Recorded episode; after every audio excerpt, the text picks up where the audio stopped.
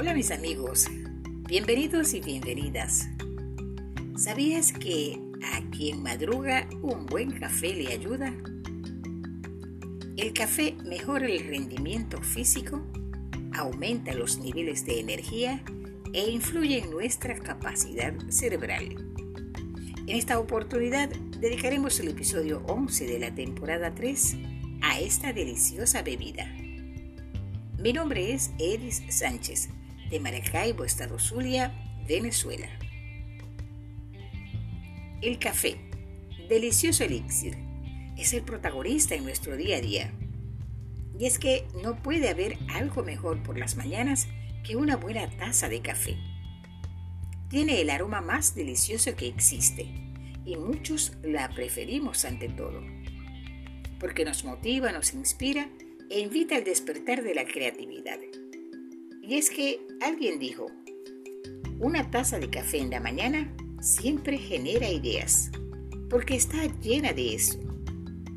El café invita a trabajar e idear lo que sea de una forma más animosa y fructífera. El café reconforta y enamora. Y puede ser fuerte como la voluntad de los valientes o tan ligero como una sonrisa. Y si no me creen, hay que preguntárselo a filósofos, artistas, políticos, escritores y músicos, porque esa deliciosa bebida ha sido inspiración para grandes artistas a la hora de componer sus canciones. El café es una de las bebidas más consumidas en el mundo gracias a la fama que ha adquirido y por los nutrientes que aporta, ya que es un antioxidante natural que ofrece un delicioso sabor y ricos aromas, generando un efecto estimulante inmediato en el cuerpo luego de su consumo. Según estudios realizados por la Organización Mundial de la Salud, el café sirve para aclarar la visión, debido al incremento de producción de adrenalina. También reduce la mortalidad prematura en una cantidad no despreciable. Por eso, su consumo moderado tiene beneficios para la salud que van más allá de su capacidad estimulante de la cafeína. Pero, ¿de dónde proviene esa deliciosa semilla? El origen del café es uno de los temas que más teorías y diversas reúne, puesto que aún los historiadores no se ponen de acuerdo. Y sus investigaciones compiten con las leyendas generadas en torno al surgimiento de esta infusión tan popular, pero todas ellas comparten un elemento en común. Ubican a Etiopía como el país de origen del café, en el continente africano.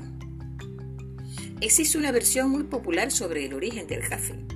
Cuenta la leyenda de un pastor llamado Caldi, quien observó que las ovejas se volvían más activas y tenían más energía cuando consumían esta planta. La misma es lo que hoy conocemos como cafeto o planta de café. Al observar el poder energético de estos frutos, el pastor decidió recoger algunos granos y llevarlos a un monasterio, donde los monjes lo probaron, pero les pareció que el sabor era muy amargo, por lo que procedieron a tirar los granos restantes a las brasas para que se quemaran resultando un olor muy atractivo, por lo que procedieron a realizar una infusión con ellos. De esta manera se llegó a la primera bebida de café similar a la que conocemos hoy. Por esto, la cultura del café es enormemente rica y variada desde sus orígenes. Así lo señala el doctor e ingeniero agrónomo Ramón Fisac Pedrajas en su libro El mundo del café. La misma está plagada de leyendas con indudable influencia sobre la literatura, filosofía, música y tantos otros, de los que se puede decir que la taza de café ha llegado a constituir un elemento más de trabajo. Los cafés, los sitios de cafés, lugar de reunión de intelectuales y sus animadas tertulias, constituyeron un foro cultural que repercutió en el pensamiento y la ciencia de los dos últimos siglos. En el mundo, el café es considerado el elixir sorprendente por ser la segunda mercancía más comercializada en el mundo, luego del petróleo, con presencia en todos los países de los cinco continentes. Por esto, su consumo es de 10 mil millones de kilos al año, considerándose que por persona se consume 1.3 kilos. Y en países desarrollados, el consumo del café por persona puede superar los 4 kilos aproximadamente.